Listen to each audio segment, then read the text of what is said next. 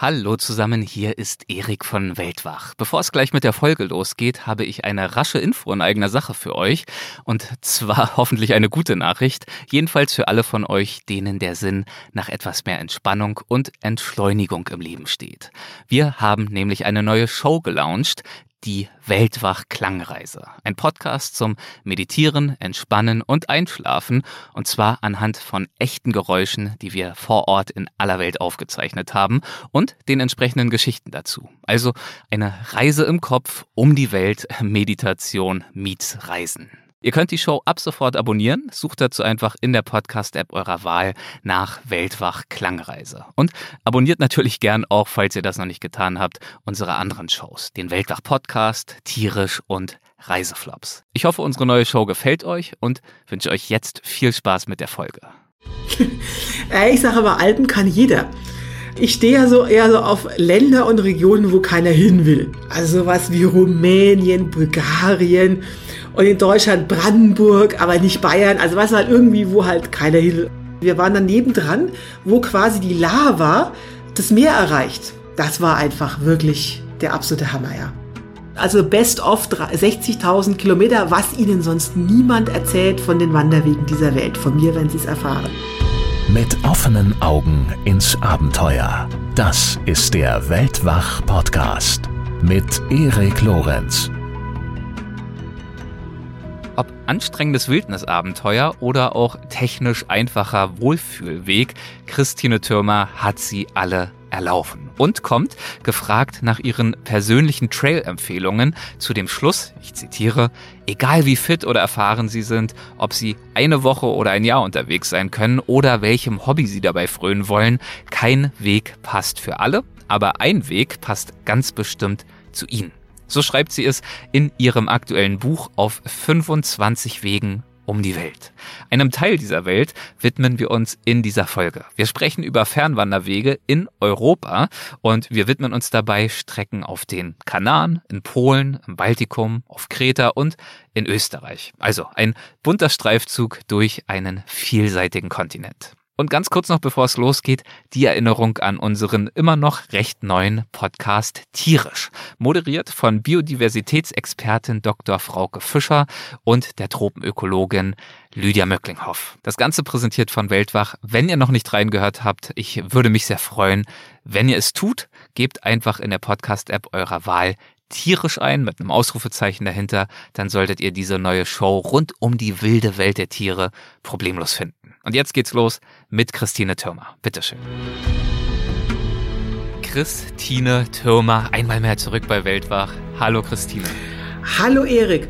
Und jetzt muss ich gleich die einleitende Frage stellen. Jetzt haben wir ja, ja so viele Reihen, Folgen in Reihe gemacht bin, bin ich jetzt mittlerweile die meist eingeladene, äh, äh, der meist eingeladene Gast in der Serie oder, oder, oder gibt noch jemand, der mich toppt hier? Habe ich noch Ziele im Leben oder habe ich es schon geschafft?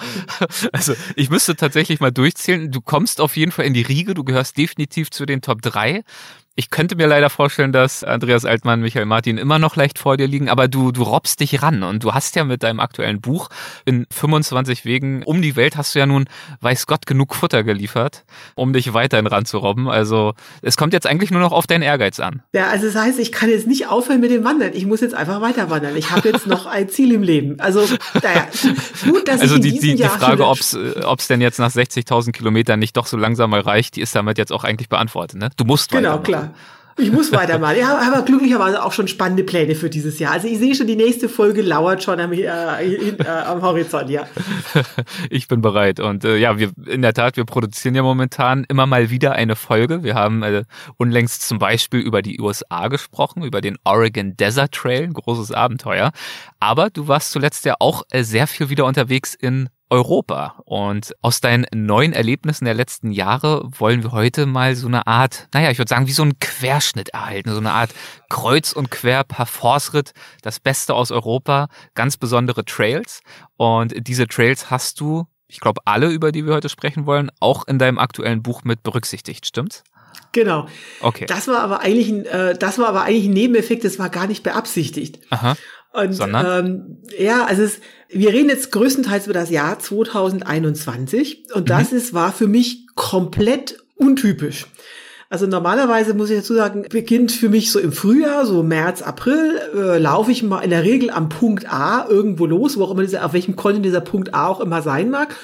Und dann höre ich eigentlich erst dann wieder auf zu wandern, wenn wenn es Oktober, November geworden ist. Ich bin am Punkt B angelangt und das Ende meiner Wandersaison.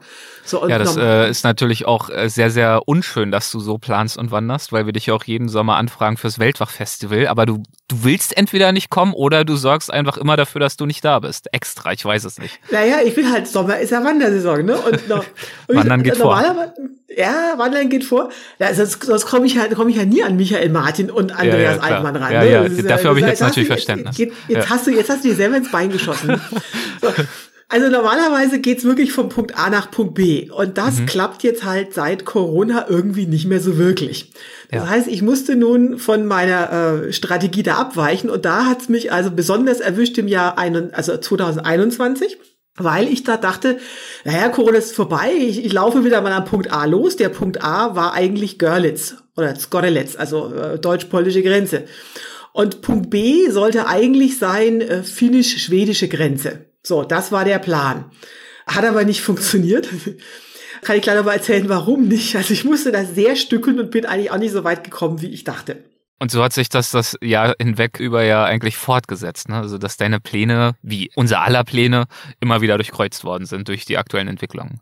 Genau, also ich bin ständig irgendwie in Europa herumgehupst, äh, weil äh, immer guckend, welches Land hat denn jetzt gerade offen, wo hm. kriege ich jetzt gerade irgendeine Impfung her oder auch nicht. Und also es war ähm, ja, also ich bin geistig, also schwer hinterhergekommen. Ich war noch geistig bei Dobre, aber dann eigentlich schon geografisch bei Calimera. Also das war alles ein bisschen schwierig. Aber rückblickend war es richtig gut, weil ich habe, wo es gar nicht geplant war, sehr, sehr viel unterschiedliche Trails sammeln können, die alle jetzt im Buch sind, auf 25 Wegen um die Welt. Und letztendlich habe ich auch so ein bisschen Geschmack dran gefunden, weil man jetzt halt so das Best-of überall äh, mitnimmt. Und äh, bei diesem von Stur nach A nach B war, dann gibt's dann auch viele Durchstrecken. Die hatte ich jetzt dann in dem Jahr wenig. Das war eigentlich alles Highlights, was ich da gegangen bin. Und durch diese Vielfalt hast du natürlich auch die Möglichkeit gehabt, zum einen natürlich einige große, berühmte Fernwanderwege nun auch zu erkunden, aber zum anderen auch dir die Zeit zu nehmen, weitere, etwas weniger bekannte Wege zu begehen. Ähm, in der letzten Folge, als es um die USA ging, äh, war ja Lydia Möcklinghoff auch mit dabei und äh, sie hatte in der Abmoderation dann auch nochmal festgestellt, dass unser Gespräch über den Oregon Desert Trail in den USA und deine Ausführungen dazu sie auch ein bisschen an Projekte erinnert haben von Hans Kammerlander, dem großen Bergsteiger. Den hatten wir jetzt auch schon mehrfach zu Gast und einmal war war Lydia auch als Co-Moderatorin mit dabei, weil wir zu dem Zeitpunkt gemeinsam in Südtirol waren. Und er hat uns erzählt von äh, seinem Projekt der Second Seven Summits. Also es gibt ja die berühmten Seven Summits, die größten, höchsten Berge aller Kontinente. Äh, wahnsinnig spannende Projekte, die alle zu besteigen natürlich. Aber er sagt, erstens bergsteigerisch spannender und im Zweifel anspruchsvoller und natürlich aber auch viel weniger überlaufen sind die Second Seven Summits aller Kontinente. Das war dann sein Projekt. Und da meinte Lydia zu dem Thema, ihr hat das so gut gefallen, weil du so stark darauf hingewiesen hast, durch dieses Beispiel Oregon Desert Trail, aber auch durch deine Ausführungen insgesamt zu deinen 25 Trails um die Welt und so weiter und so fort. Es muss nicht immer der größte Pilgerweg der Welt sein. Es muss nicht immer das gleiche sein. Es gibt so eine große Vielfalt an Wegen, so viele weniger bekannte Pfade und Trails, die genauso gewinnbringend, aufregend äh, sein können, vielleicht sogar noch mehr, dass ich vermute, dass äh, du auch in Europa durch diese Zwangslage von Covid äh, die Möglichkeit erhalten hast, diesbezüglich viel kreativer noch dich umzuschauen, was du denn jetzt angehen könntest. So ist es. Und lustigerweise, diese Folge habe ich noch total gut in Erinnerung. Also nicht die mit Oregon Desert Trail natürlich auch, sondern die mit Hans Kammerlander, weil ja. ich bin ja einer deiner begeisterten Hörer. Ich bin ja nicht nur äh, viel, viel äh, Gast bei hier, sondern ich ja. höre das ja auch alles. Und ich kann mich noch genau erinnern, wie ich das mit Hans Kammerlander gehört habe. Also äh, das mit den Second Summits ist mir gut in Erinnerung. Ah, ja. Schön, na gut. Ja, also ähm, dementsprechend, du warst viel unterwegs, äh, durch Covid anders als geplant, aber es hatte dann äh, für dein Buch äh, und für deine Wandererfahrung eben auch Vorteile. Vorteile. Ähm, wie ging es denn los dann 2021 für dich? Also ähm, ich war ja noch der Ansicht, Corona muss ich jetzt ja mal irgendwie erledigt haben, also jedenfalls zumindest außerhalb Deutschlands. Ja. Und ich saß quasi so ein bisschen wie auf glühenden Kohlen, also hatte so ein bisschen äh, äh, ja Hüttenfieber, wie man so schön sagt, und dachte, na ja, ich könnte ja jetzt schon mal im März loslaufen, ist ja schon fast Frühling, ne? Und ähm, wollte wieder mal so eine Wanderung zu Ende machen. Also ich meine zweite Nord-Süd-Europa-Wanderung und zwar die Sizilien bis Finnland gehen soll. Mhm. So, nun hatte ich ja den südlichen Teil, also von der deutsch-polnischen Grenze, von Görlitz bis Sizilien, den habe ich ja schon, haben wir auch schon eine Folge drüber gemacht. So, also mir fehlte noch der Teil deutsch-polnische Grenze bis Finnland und das führt mich natürlich zwangsweise durch Polen. Yes. Also just im März war Deutschland total alles zu, äh, voll im Corona und Polen war alles offen, Hotels offen, Museen offen, dachte ich, super. Das ist doch genau richtig, ist zwar noch ein bisschen schattig, aber das wird schon. Also bin ich Mitte März nach Görlitz gefahren habe ich in strömenden Regen wieder an diese Europabrücke dargestellt, habe da mein Startfoto gemacht, wie schon im Jahr vorher und bin losgewandert, also auf der anderen Seite der Oder. Ich dachte schon, naja, gucken die jetzt, wie komme ich darüber? Hat auf, keiner wollte irgendwie Impfpass oder sonst irgendwie sehen. Also ich bin da einfach rüber marschiert, ne? Mhm. Und war keine vier Stunden in Polen, also bei zwei Grad plus und Dauerregen. Da kriege ich eine SMS von einem Kumpel von mir, der sagte, hö, hö, hö, Christine, Polen ab Montag im Lockdown, Hotels zu, alles zu. Hö, hö. Oh und ich so, toll, ganz großartige ja. Idee. Ich hatte natürlich alles geplant und dachte, das war jetzt das Paradies hier, wandern. So, und wenn ich jetzt geahnt hätte, was auf mich da erwartet in Polen, also dass das dieses Frühjahr 21 das kälteste Frühjahr seit 92 Jahren werden würde, wäre ich sofort wieder umgedreht, ne? So, ja, weil ich, du bist ja generell überzeugte Wildzelterin, also dass die Hotels äh, geschlossen sind, ist natürlich schade, weil hin und wieder will man sich auch mal gut gehen lassen, aber es wäre jetzt äh, kein K.O.-Kriterium grundsätzlich für dich. Nö, also aber es, es war halt Mitte März. Es war halt Mitte März, aber ich dachte noch so frohen Mutes, na ja, das wird ja bald wärmer. Also ja. ich habe irgendwie verdrängt, dass Polen Kontinentalklima hat und deutlich näher an Russland ist als Deutschland. Aber okay, mhm. ich dachte, Hoffnung stirbt zuletzt. Ne? Und dann dachte ich, naja, auch so, hm, ich bin ja quasi beruflich unterwegs. Also mein Verlag hat mir dann auch eine Arbeitsbescheinigung geschickt. Stimmt ja auch, ich schreibe ja darüber, ne? Und daher mhm. wird schon irgendwie gehen. Ja. Dann habe ich noch eine polnische Freundin angerufen, Agnieszka, sage ich, hm, äh, wie, wie, wie, wie siehst du das? Polen steht am Rande des Abgrunds, haben alle deutschen Zeitungen geschrieben, eine Corona-Zahlen hoch. Agnieszka hat sich totgelacht, die sagte, Polen steht schon seit Jahrhunderten am Rand des Abgrunds, heute sind wir schon einen Schritt weiter. Also polnischer Humor ist also sehr schwarz, ne? Ja. Die meine also richtig mal ab, das ist Polen, da äh, findest immer eine Lösung. Also da, wo du hingehst auf dem Land, interessiert das sowieso keinen. Also lauf doch einfach mal los. Mhm. Habe ich dann auch gemacht. Und äh, ich muss sagen, es war eine sehr kalte Wanderung. Ich war so selten so oft im Hotel oder in irgendwie Unterkünften, aber es war eigentlich überhaupt kein Problem, da was zu kriegen, was was äh, zu kriegen. Also a durfte ich ja auch tatsächlich offiziell da sein äh, weil Arbeit. Interessanterweise wollte aber niemand meine Arbeitsbescheinigung sehen. Mhm. Und äh, ich war halt Muttersehen alleine, was dazu führte, dass äh, also mich alle total bemuttert haben. ich, also erst habe ich mich mit Agnieszka getroffen, also die äh, polnische Wanderfreundin, die haben mir also zwei ganz entscheidende Sätze beigebracht, die man in Polen dringend braucht als Deutsche mhm. Wanderin. Also der erste ist äh, Nie mówię po polsku, ich spreche kein Polnisch. Gut, das ist immer äh, hilfreich, ja. Das ist immer hilfreich. Ne? Der zweite ja. Satz war Ovo der Skrano, Proszę bardzo, also äh, Leitungswasser, weil äh, das Problem war, es war so kalt, alles war gefroren und in den Friedhöfen war noch die Wasserversorgung abgestellt. Ich muss dann hm. irgendwann mein Trinkwasser herkriegen. So, okay. und mit diesen beiden Sätzen endet es immer dasselbe. Also ich klingelte oder winkte irgendjemand, habe meine drei Sätze, meine zwei Sätze rausgehauen und rausgegangen bin ich dann immer nicht nur mit Wasser, sondern mit selbstgebackenem Kuchen, Ostereiern, Osterhasen, äh, Obst, also äh, was es nicht alles gab. Also keiner hat mich irgendwie so weggehen lassen, ne? Ja, ich erinnere mich auch an die an die Schilderung im äh, Buchmanuskript. Da schreibst du auch davon, dass in kaum einem anderen Land du so reich mit Essen beschenkt worden bist. Und das lag natürlich entweder, so hast du es glaube ich im Buchtext Augenzwinkern vermutet, entweder lag es an der gewaltigen Gastfreundschaft der Polen oder sie dachten vielleicht auch einfach nur angesichts des Wetters, äh, diese arme Irre, die müssen wir füttern. Genau, ich glaube, es war wahrscheinlich eher letzteres, aber, aber das da wirklich skurrile Blüten. Also in einer Unterkunft, ne, ich sitze da so und freue mich des Lebens, da klingelt es an der Tür, dann steht die Vermieterin mit Schnitzel und Kartoffelpüree vor der Tür. Drückt mir das in die Hand und zieht wieder ab. Ich dachte, was ist das denn? Ich habe es natürlich gegessen, ne? logisch, ne? Aber also jetzt nicht nur, dass die mir da irgendwie so ein paar Schokoriegel gereicht haben. Also ich wurde da voll verpflegt, obwohl ich das also gar nicht äh, bestellt hatte. Aber es war mhm. wirklich Ja, die haben sich auch, glaube ich, einfach gefreut, weil die, die, wenn die vom Tourismus leben, ist, wenn halt dann überhaupt mal jemand kommt, ist ja schon mal äh, toll. Ja. Zumal ich mir immer erstmal den Schnee von der Jacke klopfen musste, weil es ja die ganze Zeit irgendwie geschneit hat bis in den äh, April hinein. Hm. Okay, also es war es war kalt. Es, äh, der, der Wanderweg war geprägt von einer großen Gastfreundschaft. Äh, was hat diese Wanderung für dich äh, ansonsten äh, besonders gemacht? Also ich bin ja erstmal vorweg, ich bin ja komplett durch Polen gewandert. Zwar von Görlitz, deutsch-polnische mhm. Grenze, bis an die litauische Grenze. Da war dann leider Stopp, aber das erzähle ich dann. Ähm, und ich musste also einmal quer durch. Und ähm, sagen wir so, der, der westliche Teil war jetzt eher, naja, kann man machen, muss man nicht halt sehr, sehr flach, das ist keine Wandergegend, war okay. Aber so richtig spannend wurde es dann also im Nordosten von Polen, nämlich in was dort, also eher Ermland Masuren ist oder Podlachien. Mhm. Und weil das war quasi ein richtiger Geschichtstrip. Und dort bin ich gewandert, obwohl er also deutlich viel Schleifen geschlagen hat als andere auf dem E11, der Europäische Fernwanderweg E11. Und das ist quasi ein Trip durch die deutsche Geschichte oder die ehemals deutsche Geschichte. Also das ist ja hm. quasi, wir reden hier über ehemals Ostpreußen. Ja. Also mich hat das total fasziniert, also schon im Vorfeld. Also ich habe, ich jetzt verkündet, kam entweder so hämische Sachen, was willst du bitte in Polen? Das ist so total flach und langweilig. Aber mhm. viel häufiger kam, Mensch, meine Uroma, Oma, Schwiegeroma, weiß der Geier was, kommt aus XYZ. Und äh, da wollte ich schon immer mal hin, kannst du mal ein Foto von dem Ort machen, von dem Ort.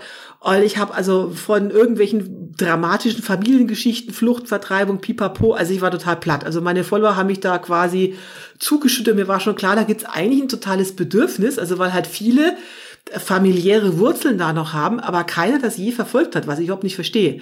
Also ich bin Urfränkin, ich habe dort keine familiären Wurzeln und schon ich fand das total spannend. Ne? Mhm, mh. Und wenn ich, wenn ich jetzt wüsste, meine Oma oder so kommt daher, würde ich natürlich, wäre ich dann noch natürlich viel begeisterter hingefahren. So musste ich immer Fotos für andere Leute knipsen. Ne? Okay. Und auf welche Spuren dieser deutschen Geschichte bist du dann äh, selbst tatsächlich vor Ort gestoßen? Naja, also jeder Ort dort hat ja quasi einen alten deutschen Namen. Mhm. Ne? Also Reschel ist dann früher ehemals Rössel oder manchmal wird es dann schwieriger. Lim, Litzbarg, Waminski ist dann Heilsberg, da muss man erstmal draufkommen. Ne?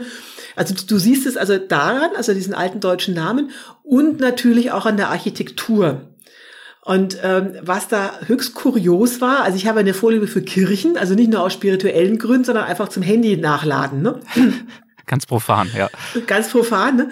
Und äh, ich weiß noch, ich äh, dachte so ganz naiv, naja, es ist Sonntag, da ist es ja kein Problem, da waren ja alle Kirchen offen haben, also haben die meistens in Polen, weil es ja sehr katholisch ist.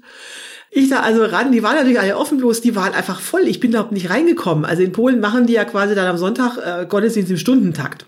Mhm. So, und ähm, also nun hatte ich es mal endlich in so einer Pause in so einer Kirchenbank geschafft, nah an der Säule, da wo auch dann die Steckdose ist und saß da also so heimlich diskret hier mit meinem Handy, ne? Guck mich um und stelle fest, ich sitze direkt vor der Kanzel und zwar direkt vor Martin Luther. Hm. Und ich also nun gänzlich verwirrt gucke mir also weiter, ob in jeder polnischen Kirche hängt ein Foto von JP2, also Johannes Paul II., kurz abgekürzt JP2 sagen die immer. Ja, ja. Äh, also es ist eine ja, katholische ja, Kirche. Bekanntlich, ja. Äh, genau, und äh, äh, da kannst du es nicht falsch, aber was macht hier bitte Martin Luther? Ja. Und dann ist mir erstmal gedämmert, weil, also die haben ja dann überall auch Erklärungen an den Kirchen und alles ist ja dort zweisprachig, weil halt die meisten Touristen kommen immer aus Deutschland. Mhm. Und da ist mir gedämmert, die, die ehemals Ostpreußen, also die deutschen Ostpreußen, das waren alles Protestanten. Das heißt, die Kirchen, die ich da alle besichtigt habe, das sind eigentlich ursprünglich mal evangelische Kirchen gewesen, die dann nach der Vertreibung 45 eben katholisiert wurden. Mhm. So, und deswegen gibt's dort also jede Menge Luthers in eigentlich jetzt katholischen Kirchen. Ganz, weil ich ganz spannend hier. Interessant, ja. Und überhaupt muss ich halt feststellen, dass Polen, ähm, das nehmen wir auch heutzutage gar nicht mehr so wahr, Polen war vor 1945 also ein totaler Vielvölkerstaat.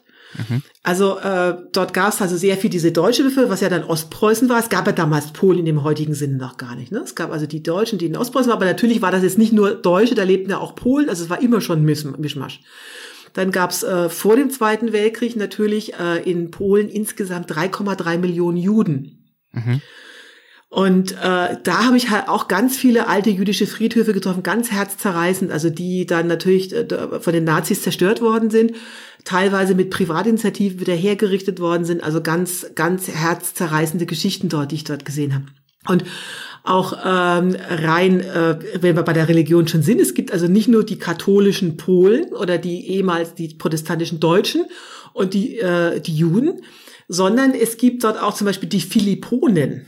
Aha. Von denen ja. hatte ich jetzt auch noch nie was gehört. Das sind Altgläubige, die aus Russland geflohen sind. Also weil das äh, sind russisch-orthodoxe, die aber so eine Ab Sektenabspaltung, die den Eid auf den russischen Zahn verweigert haben und sich da auch dort angesiedelt haben. Das heißt, du siehst dann auch irgendwelche Holzkirchen, die du eher in Russland vermuten würdest, denn in Polen. Und so bist du da halt, äh, kommst du da ständig rum und also es ist wirklich, also Polen ist ein Wahnsinns, wie, wie ganz Osteuropa, das habe ich in anderen osteuropäischen Ländern auch gesehen, totaler Multikulti-Staat. Jetzt natürlich mhm. nicht mehr nach 45, aber früher, du siehst die Spuren halt noch, ne? Muss wahnsinnig äh, spannend sein, diese Spuren zu erkunden und damit auch ja Themen offen zu legen über die man eigentlich gar nicht so wahnsinnig viel weiß. Also nicht nur verwilderte Friedhöfe zum Beispiel zu entdecken, sondern anhand der Namen, die dort stehen oder was man dann auch darüber liest oder im Gespräch mit Einheimischen erfährt, wirklich auch über die deutsch-polnische Geschichte Neues dazuzulernen. Total. Also es war für mich fa total faszinierend. Zumal halt auch viele Sachen halt sehr deutsche Geschichte sind. Du kommst zum Beispiel vorbei an der Wolfsschanze. Mhm. Also äh, Hitlers Bunker im Osten in Ostpreußen, der mittlerweile, also es ist wirklich sehr, sehr schwer zu ertragen für Deutsche. Das ist jetzt quasi eine Art Freizeitpark. Ach was. Ja, nicht. Es, Wie kann ich mir das vorstellen? Ja, also die haben dort, also bis das haben sie jetzt eingestellt auf Protesten. Du konntest da wirklich mit äh, so äh, deutschen Maschinengewehr-Replikas konntest du Paintball spielen. Krass. Okay, ja. Und äh, du kannst auch immer noch im alten Offizierscasino kannst du noch übernachten. Du kannst auf diesem Gelände übernachten. Mhm. Und äh, das ist ein privater Betreiber, der das hat. Das ist also keine geschichtliche Stätte, wie man jetzt vermuten würde, ne? dass das äh, ja. dort für geschieht. Nein, es ist ein privater Betreiber, der ist wirklich halt der versucht, möglichst viel Geld zu machen. Mhm. Und äh, das ganze Gelände ist eingezäunt. Du kannst aber auch, also mir wurde das dann zu viel, ich hatte es auch auf einer anderen Tour schon gesehen, ich wollte mir das jetzt nicht nochmal geben, aber selbst wenn du jetzt außerhalb des abgezäunten Geländes rumläufst, siehst du also jede Menge alter Bunker, alte Betonreste, also es ist wirklich ganz herzergreifend. Und ganz dramatisch für mich war also Steinort, das liegt am äh, Mamri-See. Dort äh, ist einer der Hitler-Attentäter, das war der alte Familiensitz von ihm, der ist natürlich hingerichtet worden. Und äh, dieses alte Gutshaus, also ostpreußisches Gutshaus, ist total verfallen. Es wird nicht mhm. vom polnischen Staat als, als Geschichtsdenkmal hergerichtet. Es gibt eine deutsch-polnische Stiftung, die versucht, das also zu retten, dass es nicht komplett zusammenbricht. Ne? Und dort habe ich dann halt eine Polin kennengelernt, die mir das erzählt hat. Ich kannte den überhaupt nicht. Also ich hatte von diesem Stein auch noch nie was gehört. Und die musste mir das quasi mir als Deutsche erzählen. Das war natürlich auch ganz, ganz, ganz anrührend, das, äh, das, das zu erleben. Ja. Also für mich wirklich äh, als Abschluss, ich, ich war fasziniert, also von diesem Land, von der Geschichte und auch wie, wie einsam ich dort unterwegs war. Das ist ja total wenn man so das äh, Ostpreußen, die tiefen Wälder, es geht auch im Ostpreußen, die du das ja besungen, Land der, der Seen und tiefen Wälder, glaube ich, geht das so in, ja. der, in der Art. Und da ist wirklich niemand. Das ist groß. Also es ist richtig Meint man, aber äh, dann äh, gerät man ja dann mitunter doch unverhofft in irgendwelche Grenzkontrollen in vermeintlich äh, einsamem Gebiet. So ist es dir zumindest, glaube ich, ergangen. Ja, das war also wirklich eine sehr schräge Geschichte. Und zwar war ich dort in der Rominter Heide. Aha. Also die kannte ich vorher auch nicht. Das sind wieder alles Sachen, die ich gelernt habe. Die Rominter Heide war das Jagdgebiet von Kaiser Wilhelm II. Ja, dort kann man Jagdfreund, ja. Genau, Jagdfreund. Dort kann man wirklich noch mitten im Wald äh, so versunkene Steine sehen, wo da steht, seine Majestät Kaiser Wilhelm so und so hat hier einen kapitalen 25 Ende erlegt oder weiß der toll. Also ja, kurios, ja. Also völlig bizarr, ja, wirklich ja. völlig bizarr. Auch Göring hatte dort, der wurde ein Jagdreichshauptquartier dort errichten, weißer Geier was, also es war immer so ein Jagdgebiet, ne? Mhm. So, und heute liegt dieses, diese Rominter Heide liegt halb in, halb in Russland, zwei Drittel in Russland, ein Drittel in, in Polen. Und die Grenze dort, das ist grüne Grenze, also grüne Grenze zu Russland, also völlig bizarr. Also alle Wanderführer warnen so, um Gottes Willen, mach keinen falschen Schritt, sonst bist du da bei den Russen, kommst da nicht raus. Das ist ja die Grenze zu Kaliningrad, zur Enklave, ne? Ja. So, und der, der E11 führt da wirklich, du bist gerade mal 100 Meter von der Grenze entfernt, die du gar nicht wahrnimmst. Also da musst du nach so Grenzsteinen gucken, das war's dann auch schon. So, und dann hatte ich mich da endlich durchgeschlagen. Es, schneite natürlich wieder, war ganz furchtbar. Und ich hatte mich in irgendein so agrige Touristika, also so ein äh, Bauernhof, äh, auf dem Bauernhof eingemietet. Ne? Und ich trab da so schon so hin, aha, schon in Vorfreude auf die warme Heizung hält jemand neben mir und ich so, ach, jetzt will ich aber meine Ruhe haben, dachte, das ist irgendein Pole, der mir was anbieten will oder irgendein Vermieter weiß da geil was. Ja, war Border Patrol, also Grenzpolizei, ne? Mhm. Die natürlich wundern, was macht diese Frau hier mitten im Schneetreiben hier in der Pampa, ne? Und äh, alles war total kurios, weil äh, mit der Deutschen hätten die noch gar nicht gerechnet. Dann sitzen die ja in der warmen Auto. Ich stand draußen im Schneetreiben, die äh, versucht, einen Namen einzugeben. Da hat nicht die funktioniert. hatten alle Zeit der Welt natürlich, ja. Alle Zeit der Welt. Ich, so, ich habe gefroren, wie, ja, was ich denn jetzt hier machen würde. Ne? Sag ja, ich wandere hier. Und ich so, aha, du wanderst jetzt. Ja, ja, ich bin Autorin. okay, das wird hier nicht sinnvoller, deine Geschichte, aber ja. Es wird nicht, es wird nicht sinnvoll. Und ich musste wirklich, ich hatte glücklicherweise Handy, ich musste wirklich das Handy zücken. Und es gab Handy und ich konnte da auf Amazon nachweisen, dass ich Bücher veröffentlicht habe. Ja. So, da auch noch so Lüsse, hatten sie da eigentlich gecheckt, aha, also es gibt mich wirklich, äh, Vorgesetzter sagte, oh ja, die kannst du jetzt ziehen lassen, ja, wo ich denn jetzt übernachten würde. Und ich so ganz stolz, Agritouristika. Und dann sie so, haha, ist aber verboten, wegen Covid. Und ich so, ja, ich bin ja arbeitsmäßig, ich bin ja Autorin, die so, du Autorin, ne, ja. Aber habe ich da trotzdem, zwinker, also, ja. zwinker, zwinker. Also, was ich sage, selbst die, die Polizei wollte dieses Verbot eigentlich nicht durchsetzen. Also, das, wie Agnieszka, meine Freundin so schön sagte, also in Polen gibt's immer irgendwie eine Lösung, also da wirst du nicht verhungern. Ne? Und so ja. ging es dann ja auch aus. So, und leider hat das Ding dann aber wirklich ein abruptes Ende gefunden. Ich wollte ja eigentlich weiter. Mhm. Also die, nachdem ich dann durch Polen ein paar hundert Kilometer durch Polen gewandert war, wollte ich ja weiter durchs Baltikum äh, Richtung Finnland. Und ich kam immer näher an die litauische Grenze und die hatten nun noch viel mehr zu als die Polen. Hm. Also in Polen bist du doch irgendwie reingekommen und die Litauer, äh, da hättest du zum Reinkommen schon irgendwie eine Genehmigung gebraucht. Und das war mir also auch zu aufwendig. Und ich meine, da kannst du einfach über die grüne Grenze, das wäre jetzt nicht schlimm gewesen. Also da wäre ich schon reingekommen. Aber das alles zu, das, also ich wollte jetzt auch nicht bewusst da das, das Recht brechen. Also habe ich gesagt, okay. Also ein Plan B muss her. Ein Plan B muss her.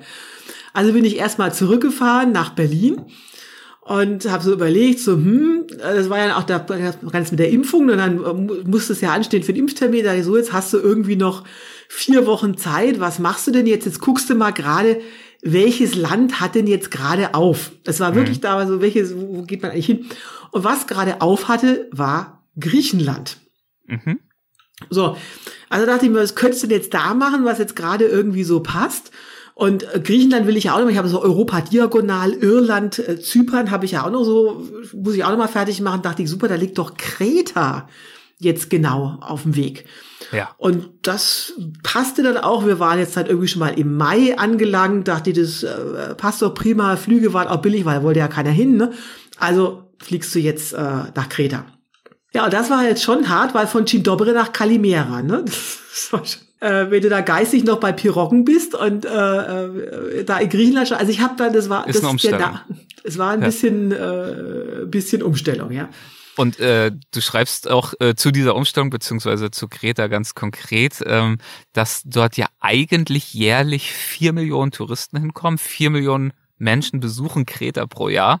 Und du bist aber auf deiner einmonatigen Wanderung keinem einzigen anderen Weitwanderer, Weitwanderin begegnet. Das ist, genau. das ist ja kurios. Lag das, lag das an Covid oder warum war das so? Wie ist das erklärbar? Ähm, also ich kann es mir eigentlich auch nicht, ich kann es mir eigentlich nur so erklären, dass äh, die, also Griechenland promotet das nicht. Hm. Es gibt also kaum Land oder eine Gegend, die ich gesehen habe, die so viel Outdoor-Potenzial hat und das so wenig nutzt wie jetzt Kreta. Hm. Okay. Also, wenn du dir anguckst, diese Insel, ich habe es jetzt nicht genau im Kopf, ich glaube 250 Kilometer lang, 60 Kilometer breit, so Größenordnung. Und auf so kleinem Raum hast du drei Gebirgszüge, die über 2000 Meter gehen. Mhm. Also du hast quasi von überall, von den Bergen kannst du aufs Meer gucken. Also du hast eine Varianz, ist unglaublich. Und die Kreter machen da irgendwie nichts draus. Also es gibt, was ich gewandert bin, das ist der E4, der europäische Fernwanderweg E4. Der geht eigentlich von Tarifa, da war ich natürlich auch schon mal, äh, führt er eben bis über, über ganz Griechenland, äh, äh, Kreta bis nach Zypern. So, also theoretisch gibt es diesen E4 dort. Ich sage die betont auf theoretisch, denn praktisch war das irgendwie eher schwierig. Also irgendwann muss mal, was weiß ich, vor 20, 30 Jahren jemand gesagt haben, okay, wir machen hier einen Wanderweg. Und dann haben sie halt ein paar Leute im Auto losgeschickt und über wo man im Auto hingekommen ist, da haben die also Pfosten aufgestellt. Da steht E4 drauf. Mhm. So, das ist aber da, wo du die Pfosten eigentlich am wenigsten bräuchtest. Ja. Und überall da, wo du sie eigentlich bräuchtest, nämlich im Gebirge, da sind die mit dem Auto halt nicht mehr hingekommen, hatten auch sonst keinen Bock. Das heißt, da musst du halt gucken, wo du bleibst. Okay, und das ist dann so. wirklich Cross-Country und und du hast ja diese Gebirgsketten angesprochen, also wirklich im ähm, Zweifel auch nackter Fels, ne? also durchaus auch anspruchsvoll. Also Cross-Country ist es nicht, äh, ist es eher selten, aber ja, okay. du läufst halt irgendwelche, äh, was weiß ich, da fährt halt der Bauer mal mit dem Jeep lang oder die hm. Hirten. Das sind halt schon irgendwie so Wege, aber jetzt nicht wirklich Wanderwege, Markierung ja. gibt's nicht. Und im Gebirge, solange da halt noch irgendwie ein Hirte mal vorbeikommt, gibt's da auch so einen Trampelpfad. Und wenn halt kein Hirte mehr da ist, dann gibt's halt keinen Trampelpfad mehr. Dann mhm. musst du gucken, wo du bleibst. Mhm. So, und das hat die Sache schon erschwert, weil dann halt jeder dieser äh, Autoren, die da drüber ja Wanderführer schreiben, denkt dann, na ja, da ist ja jetzt eh kein Weg oder ist auf der Straße, ist ja eh lang, da machen wir jetzt mal unsere eigene Variante, die ist da viel schöner. Hm. Also das, äh, es weiß auch keiner, wo der Weg eigentlich so richtig beginnt. Also je nach Wanderführer beginnt der in Kochlakis oder in äh, äh, Katosakros oder weiß der Teufel was. Also keiner weiß so richtig Ende und äh, na, man geht halt so, wie man gerade Lust hat. So, jetzt ist nur das Problem, dass alles, was vielleicht mal vor zwei Jahren ein schöner Wanderweg war, das muss jetzt heutzutage überhaupt nicht mehr funktionieren, weil die Kreter haben eine Besonderheit, die ich also wirklich noch nie in keinem anderen Land erlebt habe. Mhm. Und zwar halten die natürlich, also die, da, die Bauern, die haben da Olivenhaine da angebaut oder sie haben irgendwelche Schafe und Ziegen. Jetzt haben die ihre Schafe und Ziegen früher mit Hunden gehalten. Das war jetzt auch nicht schön, weil die Hunde haben halt, wenn sie nichts zu tun hatten, auch mal keine Wanderer gebissen.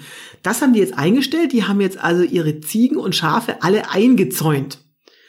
So, nun war ich ja schon überall. Also es gibt ja kaum einen Zaun, wo ich nicht schon drüber oder drunter geklettert bin.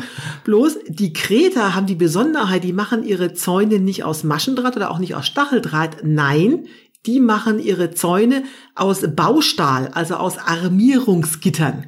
Ja. Ich kenne kein Land, wo das so ist, weil ich dachte, das ist ja viel zu teuer, aber anscheinend ist es da wieder EU gefördert, keine Ahnung. Also jedenfalls haben sie da jede Baustahl und das, dieses Zeug, also du weißt, was Armierungsgitter Baustahl ist, ne? Diese, diese, diese Matten. Ja, so, ja, genau, genau. Ja. Die kannst du also kein bisschen biegen oder auseinanderziehen. Das heißt, du kannst da also nicht mal irgendwie auseinander und so zwischendurch klettern, du kannst auch nicht unten durchklettern und du kannst auch nicht drüber steigen. Also ich mhm. habe einmal versucht, so ein Ding zu übersteigen, was, also die Narbe habe ich jetzt noch an der rechten Wade, ne? So, die Dinger sind einfach gänzlich unflexibel. Die sind auch befestigt mit so Moniereisen. Also das heißt, die rammen so ein Moniereisen in den, in den, in den, äh, was weiß ich, in den Boden, ne? Und dann machen die halt da ihre Armierungsgitter dazwischen, dann kommt das nächste Moniereisen. Das Ding ist wie eine Festung, du kommst da nicht drüber, drunter oder sonst. Das war ein bisschen wie mit Kanonen auf Spatzen geschossen, wenn es darum geht, äh, die Schafe am Ausbrechen zu erinnern. Die sind auf jeden Fall safe, die Tiere. Die, die sind total safe. So, das heißt, die einzige Chance, die du hast, da drüber zu kommen, also wenn du jetzt nicht irgendwie dir mit Wunden an der Wade wegkommen willst, ist, also der Hirte, der Hirte muss ja da auch irgendwie rein. Das heißt, irgendwo lassen die eine Tür. Hm. Das heißt, die haben dann also so, ein, so eine türförmiges Armierungsgitter ausgeschnitten, haben das mit Draht irgendwie befestigt, wie so eine Art Scharnier, und dann machst du es auf und zu.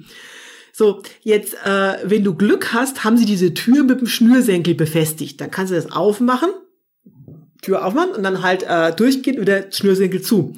Meistens hatten die aber keine Schnürsenkel, sondern haben dazu Draht verwendet. Mhm. So, das heißt, ich habe mir so oft auf dieser Wanderung eine Zange gewünscht, weil du musst diesen Draht ja, ja auch noch verrostet irgendwie aufkriegen. Ja. Also jeder von diesen Zäunen war irgendwie ein Riesenproblem. Und weil es halt keine eindeutigen Wegführung gibt und halt du bist halt irgendeinem Wanderführer nachgelaufen, wenn halt da irgendwie ein Bauer gerade so seinen Armierungszaun aufgebaut hat, ja, hast du dann einfach ein Problem. Okay, das klingt anstrengend. Das sind jetzt nicht so die, die Wanderherausforderungen, äh, die man dann genießt unterwegs. Ja, ich sage mal, bei mir lernt ihr was, was euch keiner sagt. Also das ist, das steht ja nirgendwo. Also ich habe damit auch nicht gerechnet. Also dieses ja. Problem gibt es auch in keinem anderen Land, aber halt mhm. da. Naja. Aber du hast ja gesagt, also das Potenzial ist riesig, die natürliche Schönheit ist groß, ähm, es wird nur nicht richtig genutzt. Das klingt ja so, dass du es ähm, bedauerst, dass das Potenzial nicht genutzt wird, aber dass du die Wanderung dort auf dem E4 schon doch genossen hast. Also die war toll. Also, also ich bin ja, äh, äh, also mir geht's ja auch nicht nur so ums Wandern, sondern so um das Außenrum. Also Ja, ja, essenstechnisch war das großartig, ne? Ja. Also ständig gab es ist ja total touristisch. Das heißt, in jedem Ort, also wenn du jetzt nicht zelten wolltest, hast du überall eine relativ preiswerte Unterkunft gefunden. Du hast wahnsinnig tolles Essen. Vor allen Dingen halt alles, was aus dem Meer kommt. Ich liebe das ja sowieso. Also äh, äh, immer Schnaps aus Haus oder Nachtisch aus Haus. Also es war kulinarisch war das einfach großartig, ne? Und Ja. ich war dann auch immer total umvölkert von irgendwelchen streunenden Hunden und Katzen. Die kommen immer dann an, wenn das Essen auf den Tisch gestellt wird, sind aber sofort weg, wenn du alles aufgegessen hast. Also das war auch, äh, auch, auch sehr lustig. Und die Kreter, obwohl die ja ähm, sehr, wo man denkt, dass die eigentlich die Nase voll haben müssten von den ganzen Touristen. Das habe ich überhaupt nicht festgestellt. Also ganz im Gegenteil. Ich habe also auch bei äh, touristischen Unterkünften, also die waren einfach wahnsinnig freundlich. Also ich habe natürlich immer versucht, so kleine Pensionen zu finden. Ne? Und auch da bin ich immer mit selbstgemachter Limonade verwöhnt worden oder hier ein Keks und da mal ein Snack. Also das war wirklich, wirklich großartig. Zumal auch dann natürlich, äh, ich habe, muss ich feststellen, ich habe überall Fans. Also auch, Natürlich, natürlich. also äh, auch da bin ich dann eingeladen worden von äh, Leserinnen von mir, die mich dann auch noch bewirtet haben. Also das war wirklich großartig. Also schon mal von, von nebendran. Dann bin ich natürlich auch noch großer Literaturliebhaber. Und der Autor eines meiner, meines, meines, meiner liebsten Werke kommt aus Kreta, nämlich Nikos Kazantzakis. Und äh, sein liebstes Buch, also mein liebstes Buch, Alexis Sorbas, spielt ja auch dort. Das heißt, es gibt dort auch ein Alexis Sorbas Museum, also ein Nikos Kazantzakis Museum habe ich natürlich, habe ich natürlich besichtigt, ne, klar. Also auch drumherum wird viel geboten. Dann kommt man ja ständig an irgendwelchen so orthodoxen Kirchen vorbei. Das ist immer toll, wenn es so heiß ist, weil äh, sehr kühl, schattig. Da kann man auch mal gut, gut Rast machen. Aber sehr verblüffend äh, war halt die, die Natur oder die Landschaft. Das hatte ich so krass und so schön wirklich nicht erwartet.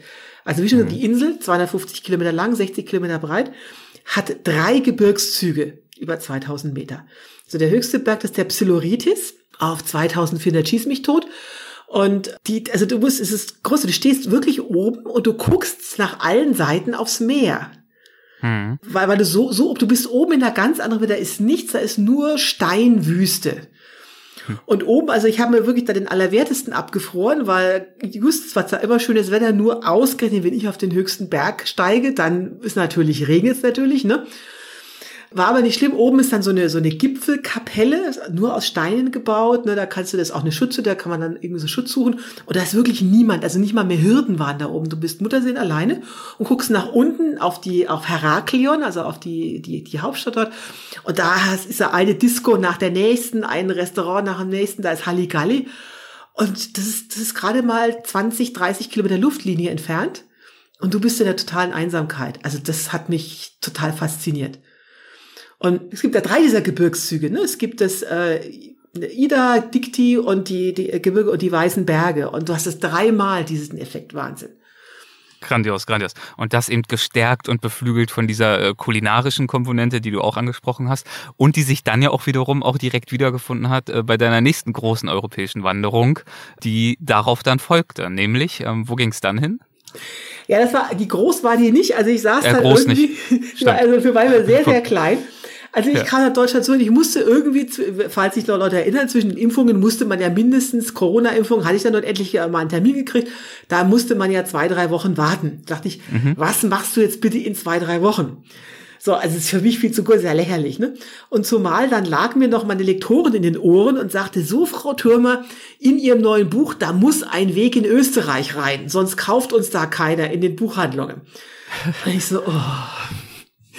Weil ich, also ich hasse das, ich mache nie, ich will eigentlich keine Wanderung machen, nur um darüber zu schreiben. Das finde ich blöd. Ich mache das immer umgekehrt. Also ich wandere Ja. irgendwas, was ich Lust habe, und dann wird's, kommt es entweder in ein Buch oder halt auch nicht. So, da war ich eigentlich äh, leicht bepisst und dachte, nee, ich da eigentlich gar keine Lust zu und, äh, und dachte so, also Edge Badge, also wenn, dann gehe ich aber ganz bestimmt nicht in die Alpen. Also wenn ich jetzt schon dahin muss, dann ganz bestimmt nicht in die Alpen. Und habe geguckt, was passt denn jetzt da so längenmäßig und stieß auf einen Weg, den ich erstmal völlig falsch eingenordet habe, nämlich den Welterbesteig. So, ich habe aber immer Welterbesteig gelesen und dachte, wer zum Teufel sind bitte die Welter? Ich dachte, was ist das denn jetzt?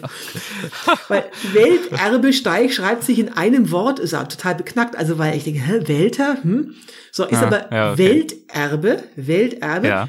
Weil die Wachau, wo dieser Weg lang führt, der führt also an beiden, ist ein Rundweg, führt an beiden Ufern der Donau entlang, als Rundweg. Das ist UNESCO Weltkulturerbe. So. Hm. Ja. Dachte ich, super, äh, kann ja jetzt nicht falsch, bin da also eher so hm, missmutig hingefahren und bin ihm, werde also mein Leben lang meiner Lektorin dankbar sein, dass sie mich da verknackt hat, nach Österreich zu fahren, weil es war einfach großartig. Ich hatte so eine Mordsgaudi, das war äh, wirklich Wahnsinn. Was, also erstmal, warum hattest du so wenig Lust auf Österreich und äh, zum Beispiel auch die Alpen? Was, was ist da schiefgelaufen zwischen euch? Äh, ich sage aber, Alpen kann jeder. Also Hm, ich, ich okay. stehe ja so eher so auf Länder und Regionen, wo keiner hin will. Also Hm. was wie Rumänien, Bulgarien und in Deutschland Brandenburg, aber nicht Bayern. Also was halt irgendwie, wo halt keiner hin will. Und Österreich, ist, Österreich ist halt was, wo alle hinwollen. Und wa- was so das total touristische Ding ist, ich dachte, da muss ich jetzt doch nicht auch noch hin, wenn jetzt eh schon alle hinfahren. So. Und deswegen auch bewusst dachte ich, nee, Alpen jetzt ganz bestimmt nicht, sondern äh, jetzt mache ich was, was jetzt eher unbekannt ist. Und die Österreicher haben ja genau wie die Deutschen Top Trails of Austria, gibt's ja auch in Deutschland, Top Trails of Germany, und einer von denen war das halt. Mhm. So, der Unterschied ist, während die Top Trails of, of Germany also total rappelvoll sind, ist auf diesem Welterbesteig war, war überhaupt kein Schwein unterwegs. Also es war, also es gab schon ein paar Leute, aber wirklich, äh, also ich dachte, wo, was ist das denn hier? Weil das Ding ist traumhaft schön. Und teilweise läufst du ja, also der, der Donauradweg ist da ja, also ich bin zweimal, kommst du an den Donauradweg ganz kurz für Meter vorbei, der so wusch, wusch, wusch, also ein Radfahrer nach dem anderen und du bist so, oh, was ist das jetzt hier? Also wer der völlig übervölkert ist, ist auf diesem Welterbesteig wirklich niemand. So, und auch meine Befürchtung, ich dachte, jetzt ist das so bevölkert hier, ne, äh, wo soll ich denn da bitte zelten? Ne, ist ja alles Ja, aber ist ja, eine, ist ja eine intensiv genutzte Kulturlandschaft. dort die Ja, Gegend, ne? total, ne? Total. Ja. Das das wird jetzt aber blöd. Ich meine, ich kann ja schlecht in die Weinberge legen. Dann kommt da jetzt irgendwie der, das war zwar ideal, weil alles so schön flache Terrassen, ne? Aber auch das hat sich in Wohlgefallen aufgelöst. Es gab also immer irgendwie so ein Plätzchen, dieser, ähm, dieser Donau, äh, dieser Welterbesteig. Ich dachte ja so, hm, an der Donau lang, das ist ja was für Idioten, also für Anfänger, ne, da kann ja nicht viel flach, ne, von wegen. Also dieser Weg führt also ständig die Donauhänge hoch und dann wieder runter. Also eigentlich dieses Weltkulturerbe-Ding ist ja gerade mal 30 Kilometer lang, aber der, der Weg schafft das da 220 Kilometer draus zu machen. okay, sie maximieren das, was, was da ist. Genau. Und ich glaube, man legt ja dann auch dadurch äh, wirklich ziemlich viele Höhenmeter zurück. Ne? Ich glaube, Ja, total. 7500 Höhenmeter oder so. Genau, in einer genau, Woche. Ja. Genau. Ja. Also so gesehen war ich dann gut beschäftigt und dann ist man auch mal von den, von den Weinbergen weg. Also das, das war dann äh, wirklich sehr, sehr schön, zumal ich dann auch festgestellt habe, also Österreich, also ich stehe ja auf Essen, festgestellt, also Österreich, das Land der Marillenknödel und äh, der Nussbeugeln und Topfengolatschen, ne? Also. Ja, okay, äh, das klingt gut. Das, also ich war ja da völlig im Parallel. Also normalerweise sitze ich ja früh morgens in meinem Zelt und löffel Müsli mit kaltem Wasser. Das habe ich mir alles geknickt dort. Ne? Kommst ja ständig in irgendwelchen Touristenorten durch. Also ich immer sofort zur nächsten Bäckerei. Ne? Und dann habe ich ja die ausgesteckten Heurigen entdeckt für mich. Die was? Die Heurigen. Was ist das? Also das sind ja, also oh, kurz erklären, das ist ja ein Weinbauangebiet, so, Wein- Ja. Weinbaugebiet. So, das heißt, führt also dazu, du kannst das, wenn du da wa- rumwanderst, kannst du den Wein, der dort angebaut wird, also erstmal direkt am Weingut erwerben oder wenn die keine Lust haben, da jemanden zum Verkauf hinzustellen, dafür haben die dann Kühlschränke direkt an den Weg gestellt mit Kasse des Vertrauens. So, das heißt, da hast du jetzt schon mal reiche Auswahl. Blöd ist immer, ich bin in diesen Kühlschränken immer schon früh morgens um sieben vorbeigekommen. Da kann ich ja schlecht mit einer Flasche Wein in die Binde kippen, ne? Gibt's aber auch Apfelsaftschorle für so eine Zwecke. Also da, das Ja. ist schon mal das Erste. So, und die Weinbauern haben aber auch das Recht, auf ihren Weingütern kalte Speisen, Most und Wein zu verkaufen, also den sie selber produzieren. Das muss alles dort produziert, produziert sein. Mhm. So. Und das machen die natürlich nicht Vollzeit, sondern die wechseln sich also ab. Für dieses ist ein Absatzmarkt, also da äh, nimmst du mal ein Gläschen Wein oder äh, ein Most oder was sie da halt verkaufen. Und deswegen muss man drauf gucken, dass die auch ausgesteckt sind. Also ausgesteckt heißt, die stecken dann, das heißt ja diese, diese Buschenwirtschaft, also Buschenwirtschaft, Entschuldigung, nicht Holger, Buschenschenke ist ja der, der Fachbegriff dafür. Mhm. Und wenn die also ihr, äh, ihre Busche da, also so ein Büschel da an, an ihre Weinguter ranmachen, heißt es, aha, heute sind wir offen. Okay, verstehe. Mhm. So, und äh, als ich dann endlich mal einen erwischt hatte, der auch offen war, also das war großartig, weil deren Antrieb ist, die, die hauen dir also eine Brotzeit voller lauten Xelchten, also geräucherten Sachen, ne, was natürlich sehr salzhaltig ist und damit den Durst äh, mhm. antreibt, dass du also ordentlich da äh, Wein und gespritzte, gespritztes, also Wein mit äh, Mineralwasser oder mit Sodawasser ja. verdünnt. So, und das und war den, also. Diesem Trick hast du dich natürlich dann auch leidenschaftlich gern hingegeben. Und wie? Ja. Also so diese Winzerplatten dort, also äh, da brauchst du kein Abendessen mehr, wenn du die zu, zu mittags zur Brotzeit reinziehst, ne? Ja. So, und äh, garniert wird das Ganze noch an den Scheitelpunkten dieses Weges, ist ein Rundweg. Jetzt also zwei wunderbare Klöster. Das ist das äh, einerseits Stift Melk, das kannte ich auch schon vorher, aber mhm. auch das kannte ich nicht, Stift Göttweig. Und beide, also Traumkulisse, es ist äh, äh, der pure Wahnsinn, also Barockklöster vom Feinsten. Also ich bin da aus dem Staunen nicht mehr rausgekommen. Es ist, es ist so ein richtig guter Launeweg, wirklich ein guter Launeweg.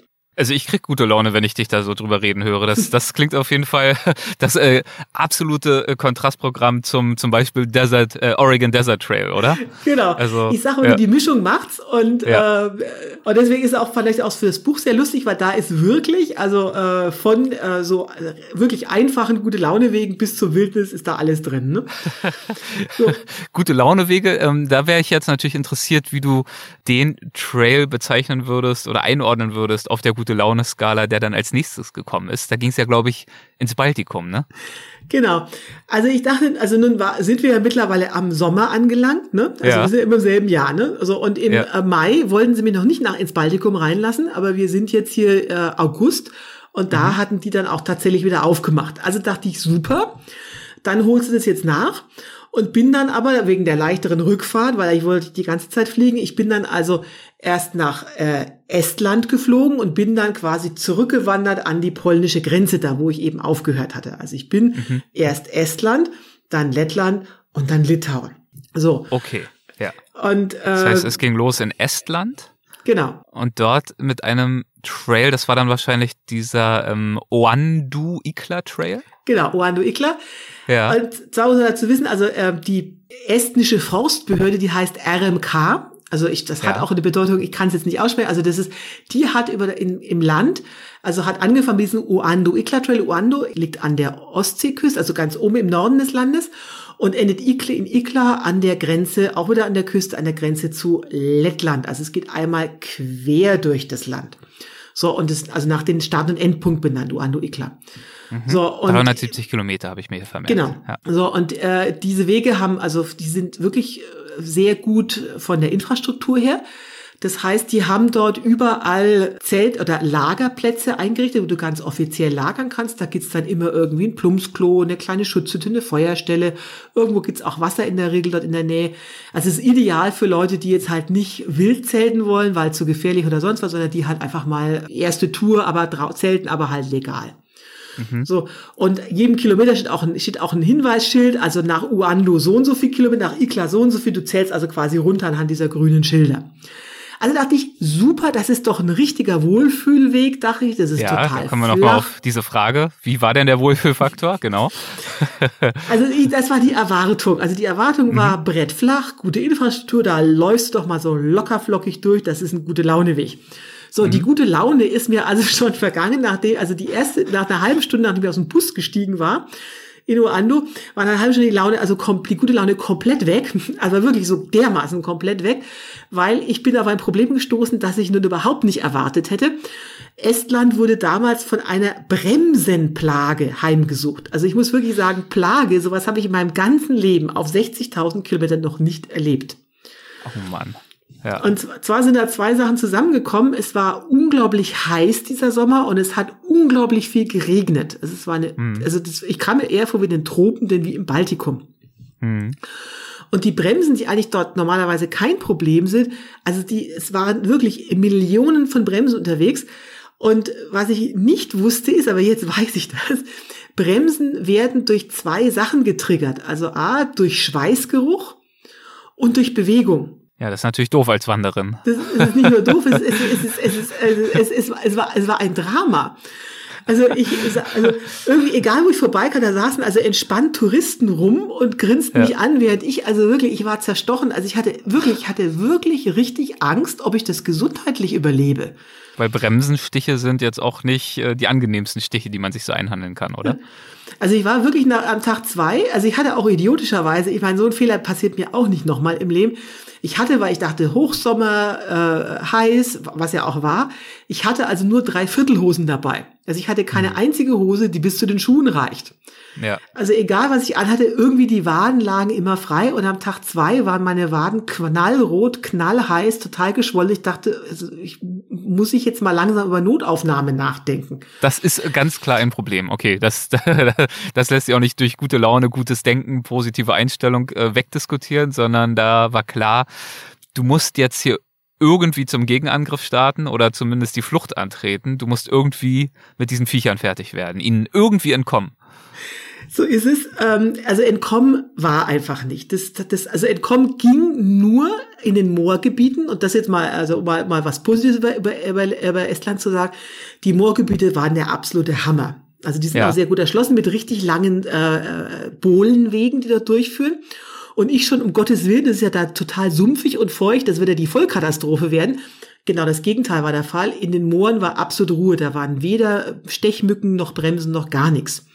Da hm. konnte man auch wunderbar baden in diesen Moorbädern in diesen Mooraugen, also diese kleinen Tümpel im Moorgebiet. Also es war ja. balsam nicht nur für meine Seele, sondern auch für meine wirklich strapazierte Haut.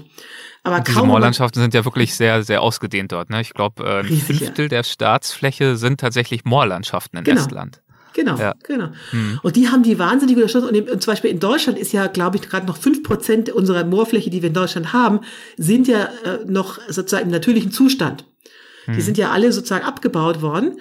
Und äh, deswegen gibt's ja auch die große Diskussion, die politische Diskussion, ob man hier nicht in wieder die Flächen wieder vernässt. So, und ja. in, äh, in Estland ist die größtenteils noch wirklich original erhalten. Und also wirklich ein, also von der Landschaftsart her, das ist jetzt nicht was, also das ist jetzt kein geiles Alpenpanorama, aber ich fand es großartig, weil es halt eine wirklich ganz spezielle Naturlandschaft ist, die man sonst nirgendwo sieht. Und dann haben die halt überall auch so Aussichtstürme hingebaut, ne, wo man dann davon runter gucken kann, so Badestellen an diesen Mooraugen, also traumhaft. Solange man halt im Moor war. Wenn ich aber ja. außerhalb dieses blöden Moores war, also in irgendwelchen Waldgebieten, war ich natürlich von den Bremsen wieder verfolgt. So, also die, die, die erste Maßnahme, mich mit äh, DEET einzusprühen oder Insektenschutzmittel, die hat kläglich versagt.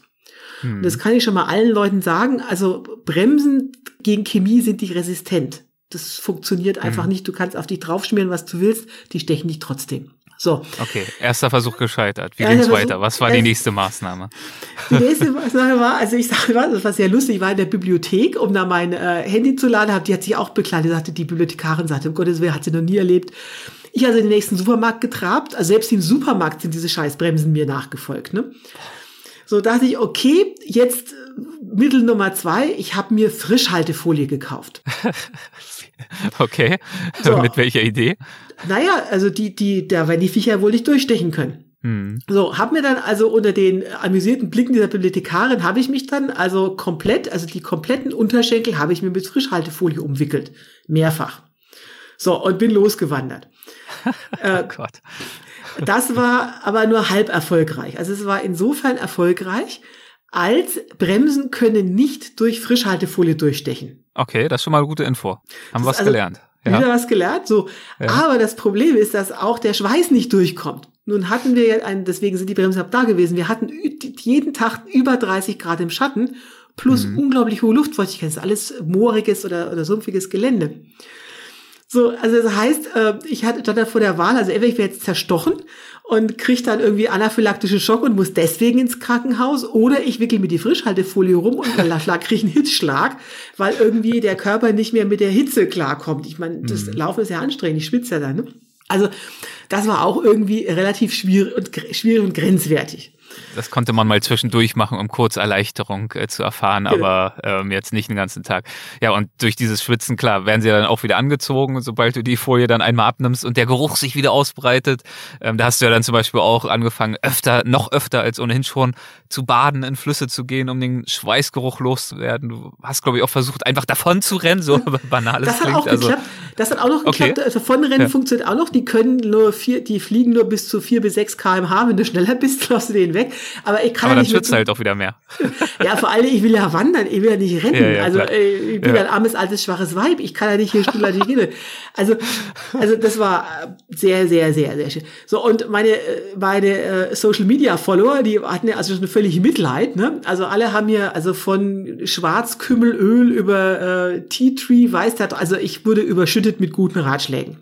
Ja, ja. So. Äh, mit einem Halstuch, glaube ich, war auch irgendwas, ne? Hatte ich irgendwo gelesen. Also wirklich, äh, ich weiß was ja. ich hab's irgendwie. Sicherheitsnadeln an die Hose, Halstuch ja, drumherum. Also das, das habe ich, das habe hab ich drauf. Ich habe dann tatsächlich, also mein, mein, mein, also ich habe so, so einen Buff immer dabei, den habe ich mit einer mhm. Sicherheitsnadel an den Hosen beschäftigt, damit überhaupt die mal abgedeckt sind.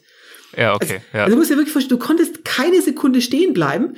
Also die sind sofort über dich hergefallen. Also ich habe wirklich, ich bin durchgedreht, ich wollte das mal filmen, also um das mal das Ausmaß zu stellen. Ich, ich, ich, das Film ist gescheit, ich habe bin schreiend weggelaufen mit der Kamera. Es war, also ich, also ich war wirklich, ich war, also ich, ich nachhinein lache ich drüber, aber ich war wirklich, ich war zermürbt, ich war echt hm. fertig. Ich habe wirklich überlegt, soll ich das jetzt abbrechen? Ja. So, und dann war all dieser zahllosen Zuschriften zwischen Schwarzkübelöl und sonst wie, ähm, sagte einer, naja, hol dir doch ein Zebramuster. Und, mhm. und äh, vertrat die wilde These, habe ich dann auch gegoogelt, warum haben die Zebras in Afrika Zebrastreifen entwickelt, evolutionstechnisch? Ja, weil das schützt vor Bremsen. Das habe ich jetzt erst für, also das habe ich wirklich für so eine Mythos gehalten. Das kann ja, also ja. das hörte sich so beknackt an, das kann ja wohl nicht sein, ne? So. Ja. Aber ich war so verzweifelt, ich hatte mich dann also in eine Ortschaft gerettet, also die sechstgrößte Stadt äh, äh, Lit äh, Estlands, die also irgendwie hier keine Kleinstadt wäre in Deutschland, aber egal. Also jeweils, sie hatten auch mehrere Supermärkte und, und Läden. Und da bin ich zu so einer Art äh, Klamottendiscounter, irgendwas wie Kick-Discounter auf äh, Estnisch gegangen. Und wie ist der Zufall? Ich wollte mir eigentlich nur eine lange Hose kaufen. Mhm. Also um meine Waden zu schützen. So, und wie es der Zufall so will, hatten die für 3,99 Euro ein Auslaufmodell einer Zebrahose. also wirklich wahrscheinlich wunderschön anzuschauen. Also es war zu beschreiben, das Ding sah so scheiße aus. Ich habe schon verstanden, warum das irgendwie nur 3,99 kostete. Aber Und warum ich, das auch die Bremsen abschreckt, falls es denn dann funktionieren sollte. Ich war, so verzweifelt, ich dachte, das ist ja. eh schon wurscht. Also jetzt, ich habe das Ding, also bei 3,99 kannst du jetzt nicht viel falsch machen, habe ich also eingepackt. Bin dann also auf dem Trail, schon im, im Bus guckten alle weil ich habe gelesen, also Zebramuster hilft und möglichst schreiende Farben. Mhm. Also ich sitze jetzt in diesem Bus in, in Neon Pink, also neon pinkes Teil hatte ich mir noch gekauft. Also das als Top dann? Also neon, neon pinkes ja. Top und eine äh, äh Zebra Safari Hose. Um Gottes Willen. So. Ich habe ja jetzt auch keine hohen modischen Anforderungen, aber das ist ja nun wirklich grenzwertig, Christine. Naja, also ich, ich, war, ich, war, ich war so zermürbt, mir war schon alles egal. So, ja. ich auf den Trailer zurück und ich weiß nicht, woran es lag. Also ob es wirklich am Zebramuster lag oder ob die Bremsen sich totgelacht haben, was Outfit. Aber ab diesem Zeitpunkt war Ruhe. Es war wirklich Ruhe. Mein Gott. Es, es, war, es war für mich, ich habe es ich hab's nicht für Möglichkeit, aber wirklich, die sind, haben mich nach wie vor umschwirrt, aber die, also die, die, die wissenschaftliche Erklärung ist, dass Bremsen, die, sie haben so ein komisches äh, Sehvermögen, die können ja. dann verwirrt von dem Flimmern und die können dann nicht mehr landen. Und tatsächlich war es auch so. Also ich hatte ab diesem Zeitpunkt mit meiner Zebrahose Ruhe mein Gott, wenn sich das rumspricht, dann äh, bricht diese ganze Industrie der, der Anti-Mücken und Anti-Irgendwas-Sprays bricht ja komplett ein, oder? Und wir gehen einfach alle nur noch mit Zebrahose los. Ja, das, ich glaube, ähm, so einfach ist es nicht. Die Zebrahose funktioniert nur bei Bremsen, nicht bei ah. Stechmücken. Die stechen weiter. Das wäre ja zu schön gewesen. Okay. Also das heißt, also du, obwohl du ultra leicht unterwegs bist, also wenn du irgendwo eine Befürchtung hast, äh, da könnte eine Bremse existieren, dann für dich gehört jetzt wahrscheinlich die Zebrahose zur absoluten Grundausstattung, oder? Also ich muss dazu sagen, die war auch nach einer Woche tragen durch, die war so billig. Ich habe die dann sofort bei Kick nachbestellt. Ne? da kostet dann nur noch 2,99. Also ich habe dann alle Zebrahosen quasi gehortet, die sie, noch, die sie noch in meiner Größe hatten. Und jetzt bin ich Zebrahosen ausgestattet. Also äh, okay. das, äh, ja. Und äh, hat sich auch bei meinen Vollern eingeprägt. Also diese Zebrahose ist wirklich das Symbol jetzt für mich für Estland. Du, vielleicht wird das auch dein neues äh, Standard-Outfit, ne? Aller Steve Jobs Rollkragenpulli, wenn du jetzt auf Tour gehst nächstes Mal, vielleicht in der Zebrahose. Einfach so als, als Personal Branding.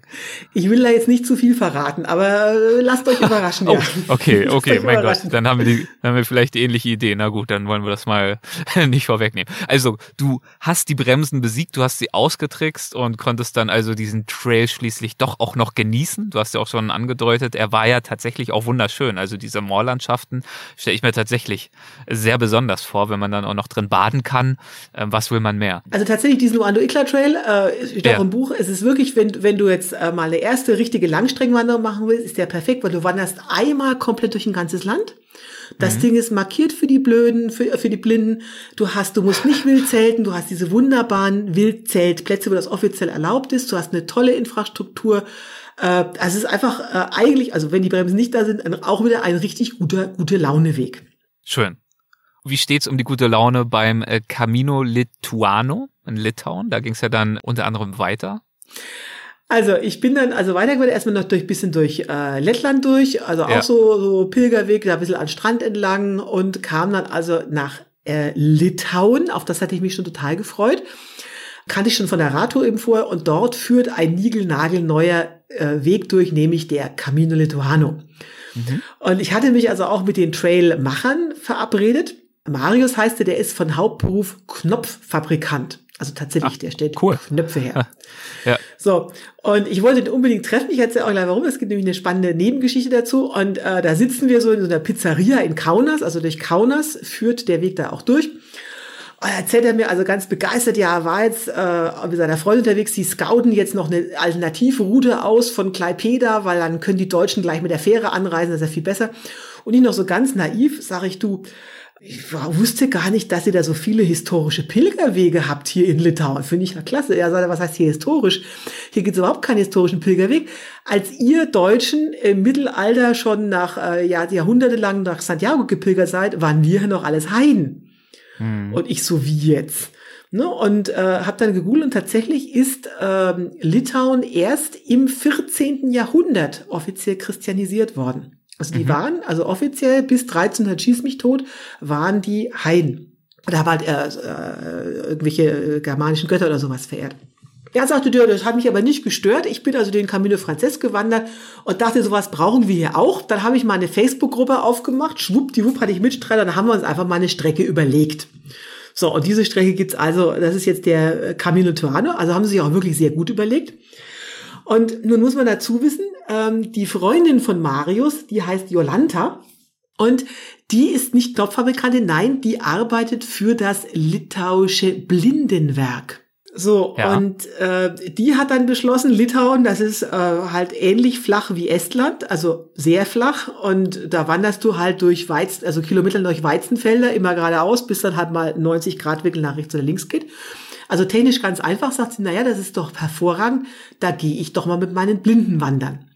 Hm. So, und so ging das los. Die haben dann also ähm, 2020 die erste gemischte Wanderung gemacht, also einerseits blinde und sehbehinderte Menschen mhm. und dazu ein paar freiwillige Sehende, die die unterstützen sollten. Die hatten aber alle vorher überhaupt noch nie was miteinander zu tun. Und das war also ganz kurios, weil das gerade für die Sehenden das erste Mal war, dass die mit blinden Menschen oder sehbehinderten Menschen konfrontiert waren. Und das war also wirklich cool. Ich wäre da sehr gerne dabei gewesen, weil dann, ich habe äh, nämlich gebeten, Mensch, kann ich mal einen von denen kennenlernen, die da mitgewandert sind. Und, äh, sie haben also diesen Treffen in Kaunas, äh, kam dann dazu Povilas. Povilas ist also tatsächlich komplett blind, der arbeitet als mhm. Masseur, ist aber nebenbei in der litauischen Nationalmannschaft für Behindertensport. Also der ist ein Läufer, der läuft mhm. also 100, 200, 300, also wirklich ganz, ganz athletischer Typ. Und der kam da eben dazu und hat dann also begeistert erzählt, wie das aus seiner Perspektive war. Der sagte dann, naja, die Sehenden haben gedacht, wir müssen uns total bemuttern. Das muss man eigentlich gar nicht. Du musst quasi nur sagen, okay, jetzt immer geradeaus. Oder halt, wenn es jetzt irgendwie Richtungsänderung gibt, dann musst du uns darauf hinweisen. Und wenn wir jetzt in die Unterkunft kommen, die haben also ganz normal, wie die normalen Pilger auch, in diesen Pilgerherbergen übernachtet, dann brauchen wir halt eine Einweisung, also wo ist das Bett wo ist die Toilette, wo ist die Küche. Und wenn wir dann einmal uns orientiert haben, dann brauchen wir auch niemanden mehr. Hm. Also das war, das war total spannend. Ja. Und das war so ein großer Erfolg, dass die dann beschlossen haben, okay, wir machen jetzt eine komplette Behindertenwanderung mit Menschen unterschiedlicher Einschränkungen. Also da waren dann Menschen, also Blinde und Sehbehinderte, da waren sogar ein Rollstuhlfahrer ist dann einmal mitgekommen für eine Etappe, Menschen auch mit geistiger Behinderung. Und das war so ein Erfolg, dass das litauische Fernsehen hat dann eine tägliche Doku über diese Wanderung gebracht. Das fand ja. ich total spannend und seitdem äh, seht ihr dabei, dass die halt ganz viele Blindenwanderungen, also diese kombinierten Wanderungen. Mhm. Und das hat dann einen weiteren Drift bekommen. Und zwar hat dann Povilas erzählt, äh, naja, wenn wir als blinde Menschen eine Strecke quasi auswendig gelernt haben, dann können wir die auch führen. Hm. Und äh, das ist dann der zweite Step dieser Wanderung. Also, dass dann die Rollen umgekehrt wurden. Also die haben dann also Wanderungen veranstaltet, wo die Sehenden, denen wurden dann die Augen verbunden, also richtig, also nicht nur einfach mit dem Tuch, sondern richtig bin dass man wirklich gar nichts mehr sieht und sind dann von den Blinden geführt worden. Das ist eine coole Idee, das gefällt mir. Und auch eine berührende Geschichte, ne? Also auch des Empowerings, also dass man dann tatsächlich die Blinden und Sehbehinderten auch dazu befähigt, ja, die Führung zu übernehmen genau. und Sehende in die Lage versetzt, zu vertrauen und diese Erfahrung zu machen. Hm. Und das wurde dann so kurios, dass mir also dann einer von den Freiwilligen, Egidius, der war da auch mit dabei, sagte, weißt du was, äh, ich bin dann, äh, Povilas hat mich da die ganze Zeit geführt. Also ich bin A kaum hinterhergekommen, weil der Mann ist ja Athlet, ne? also das fand ich halt eine wahnsinnig äh, faszinierende Geschichte und die, äh, ich habe wieder, ich habe auch Kontakt mit denen, also die führen das immer weiter aus, es wird immer größer angelegt und als nächstes gibt's wohl bald eine gemischte, äh, eine internationale äh, Blinden- und Sehbehindertenwanderung auf diesem, auf diesem hm. Trail. Und ja, also ganz spannende Geschichte. Geschichte. Ja. Aber nicht die einzige spannende Geschichte auf diesem Trail. Die eigentlich spannende kommt jetzt noch, wenn, ich, wenn wir noch ja. Zeit haben. Ne? Unbedingt, hau raus. Also, und zwar, äh, weswegen ja alle dahin lotsen will. Also pilgern, hier kannst du doch pilgern, wie es früher einmal so richtig war. Also mit Leute sind toll und bewirten dich. Und das ist mir nicht passiert in einem winzigen Kaff. Da komme ich also an und stelle voll vor Freude fest, aha, da gibt's eine Pilgerrasthütte. Und das Aha. war jetzt nicht nur irgendwie so ein Rastplatz, nee, in dieser Hütte gab es also einen Kühlschrank und in diesem Kühlschrank gab es Butter, Brot, Salami, Schokoladeneis und alles umsonst. Und ich dachte schon, was ist das denn jetzt? Also das selbst, also Trail Magic in den USA ist nicht so ausgefeilt, ne? Mhm. Irgendwann hatte ich genug gegessen, dachte ich so, jetzt musst du doch mal weiterlaufen. Kommt aus dem Haus nebendran, kommt so ein älterer Herr rausgestürmt und redet auf Litauisch auf mich ein. Kann ich aber leider nicht. Ne? Ich versuchte Deutsch, Englisch konnte der alles nicht, hatte der Pech gehabt. Laufe also traurig weiter. Dann kommt plötzlich eine Frau aus diesem Haus gestürmt und redet auf Englisch auf mich ein, sagte, ja, ich bin auch Pilgerin, ich bin meiner Freundin hier unterwegs. Und der Herr will euch, das ist der Hausherr, der will dich einfach mit uns zusammen zum Mittagessen einladen. Komm doch einfach mit rein. Sag ich, super. Mhm. Ihr könnt ja Englisch, könnt ihr übersetzen, also ich komme da rein. Und dann wurde da aufgetischt, dass sich die Balken biegen. Also wirklich im wahrsten dass sich die Balken biegen. Ne? Also der, äh, ich konnte ja mit dem direkt nicht reden, die haben das immer so schön übersetzt, die beiden Frauen, die da unterwegs waren. Also erstmal gab's Piroggen, also Pelmeni mhm. heißt die ja da, ne, so mit, mit, mit Schmand obendrauf, war schon mal lecker, ne, dann, weil ich Deutsche bin, gab's also Bier, selbst gebraut, mit Wasser aus dem wow. eigenen äh, Garten und dann halt Salami, den Hirsch hat der Hausherr auch selber geschossen, die Hütte, die ich da, wo ich da war, die war natürlich auch von ihm gebaut und die Kirche, die daneben dran war, hat er auch gebaut. Also ich fragte mich schon, was hat der Mann eigentlich nicht gemacht? ja.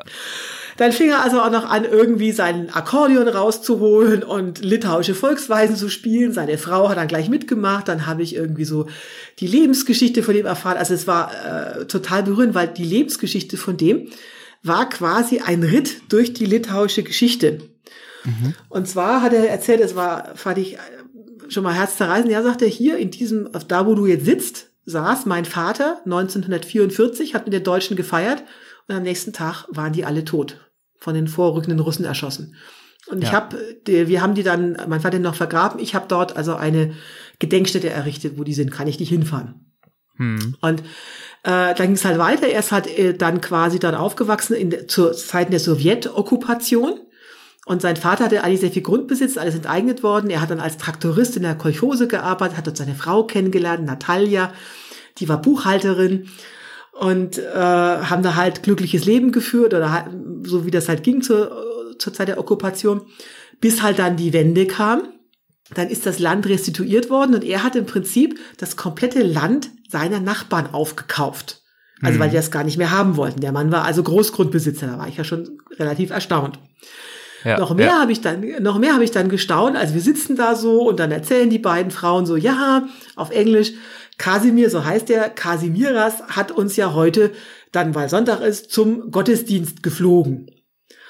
Und ich so, Übersetzungsfehler, wie ja, der hat klar. euch jetzt geflogen. Ja. Naja, sagte ja, mit einem seiner vier Sportflugzeuge. Natürlich. Äh, ich so, wie jetzt? Mit was? Ja, dann sind wir also dann quasi nach draußen. Da hat er mir gezeigt, dieser Mann hatte tatsächlich vier Sportflugzeuge. Also kein Witz ist, der hat mit 71 Jahren den Pilotenschein gemacht. Er sag ich, äh, und abgeholt hat uns dann mit seinem Hammer. Sag ich, was heißt mit seinem Hammer? Ja, mit diesem Geländewagen. Dann gingen wir also eine Garage weiter. Ein Hammer hat er auch noch gehabt, mein Gott. Dann nicht nur ein, vier. Ja. Vier. Krass. So, Wahnsinn. Und ich so, ja. Okay. Ja, sagt er, deswegen hat er auch die Kirche gebaut, weil er kann dann immer die Pilotentreffen machen für Litauen. so, und ich dachte, wie kann es nicht mehr schön, also wirklich, der war jetzt, also Wahnsinn, der hat, äh, ja, sagt er, ich bin Traktorist, ich, ich liebe Motoren. Mhm. Und äh, nachdem dann halt die, die Mauer gefallen ist, die Russen abgezogen sind, habe ich halt meinen Traum für, also mit 71 hat der Pilotenschein gemacht. So. Guter Mann. Cooler Mann. Also ich dachte, jetzt habe ich also schon mehr Überraschung kann es nicht geben, aber es ging immer noch weiter. Also wir sitzen, ich wurde dann also Pelmeni, dann kam Zeppeleini, das sind irgendwie so Zeppelin mit so Zeppelinförmige Kartoffelknödel, dann Bier selbstgebraut, was ich gar nicht mag, dann gab es irgendwie so selbstgebackene Nachtisch, also ich konnte schon überhaupt nicht mehr. Und irgendwann haben dann die beiden Mails auch gesagt, so, die waren so an mit Mitte, Ende 20, so, wir wollen jetzt noch mal los, sag ich, na prima, da komme ich jetzt auch noch mal mit, ich muss das irgendwie verdauen, ne? Dann großes Palaver auf Litauisch, dann wurden da Handyfotos gezeigt und geknipst.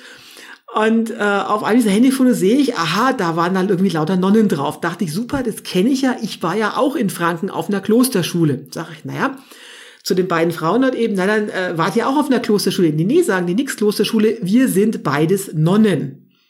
Hm. Und ich so, ihr seid was? ja, wie bei Nonnen, sie werden jetzt im Urlaub hier. Sie haben also kein Habit an. Äh, sie würden da irgendwie wandern wären auch die beiden jüngsten Nonnen ihres Ordens, sage ich der Prima, dann weiß ich ja schon, wer jetzt mitwandert. Also dann haben, also hatte ich zwei Wanderkolleginnen, die dann, äh, mit denen ich dann zwei Tage da rumgelaufen bin. Also es war großer, die haben mir halt ganz viel erzählt, wie sie von ihren Eltern rausgeflogen sind, als sie dann gesagt haben, sie wollen Nonne werden und hin und her. Also es war großartig. Also wie man sieht, um es zusammenzufassen, es war ein richtiger gute Launeweg.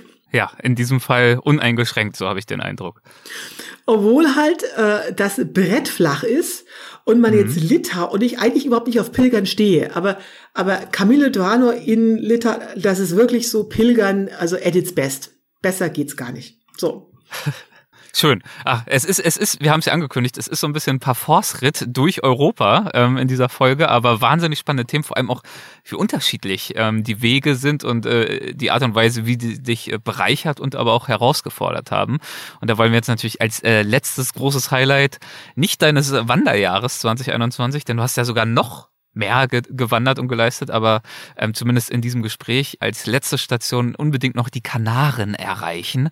Denn auf den Kanaren äh, war ich ja äh, letztes Jahr auch selbst unterwegs, 2022. Und ich war kurz auf Teneriffa und vor allem aber auf El Hierro unterwegs. Dazu haben wir auch eine ganze Trilogie gemacht. Und du hingegen warst, ähm, soweit ich weiß, auf allen Kanarischen Inseln unterwegs, mit Ausnahme von El Hierro, genau, richtig? Genau. Okay, also genau andersrum im Wesentlichen. Also ja. das war also auch so eine Schnapsidee von mir. Ich habe beschlossen, naja, was können wir so im Winter machen zum Saisonabschluss? Man hat ja sonst nichts vom Jahr, ne? Und bin auf die Kanaren gekommen und habe den Flug gebucht im Februar. Ja. Und da konnte wirklich noch niemand ahnen, was am, ich glaube, 19. September war es, was am 19. September passieren würde. Nämlich, da ist ja der Vulkan ähm, auf äh, La Palma explodiert, also der, der Cumbre Vieja. Und ja. davon habe ich dann Flug alles gebucht, äh, alles schon geplant. Und ich saß dann, als der Vulkan da hochging, saß ich gerade, weiß der Teufel wo, äh, ich glaube, da war ich gerade noch in, in Litauen oder so. Ne? Und ich dachte, ja, September, pff, bist du da jetzt im, im, im November da mal anmarschiert kommst, da ist das alles schon längst vorbei. Ne? und äh, bin dann also da hingeflogen und äh, äh, bin gewandert, den GR 131, der führt über alle kanarischen Inseln, also wirklich alle. Und ich begann natürlich auf Lanzarote. Ne? Ich kam da irgendwie 31. Oktober an und dachte, na ja, jetzt wird ja mal bald Schluss sein. Hatte Statistiken gesehen, wie lange dauern Vulkanausbrüche. Ich dachte, so bist du jetzt in einem Monat da jetzt angekommen bist, ist das ja ho hoffentlich vorbei. Ne? Und das war das, das war das Thema dieser Wanderung. Ich habe immer gedacht, wann ist jetzt da endlich mal Schluss mit dem Scheißvulkan? Wann ist denn mal Schluss? Und es, es hört überhaupt nicht auf. Also es ging immer weiter mit diesem Vulkan. Also immer von Insel zu Insel. Und ähm, weiterhin floss da Lava. Also mhm. es war es war schon sehr schwierig. Ja. So. Also das heißt, du hast deine Route eigentlich äh, spontan immer wieder anpassen müssen, um eben den Zeitpunkt, äh, den du dann auf La Palma äh, landen würdest, um den einfach so lange wie möglich hinauszuzögern, bis dann hoffentlich da endlich Ruhe herrschen würde.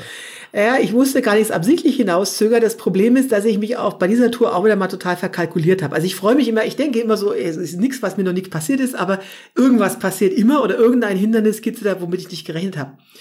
Und ähm, so schön dieser G131 auch ist, er hat einen entscheidenden Nachteil. Du musst ja von irgend von einer Insel zur nächsten kommen. Mhm. Und das dachte ich mal so naiv, naja, da planst du mal so einen halben Tag für ein.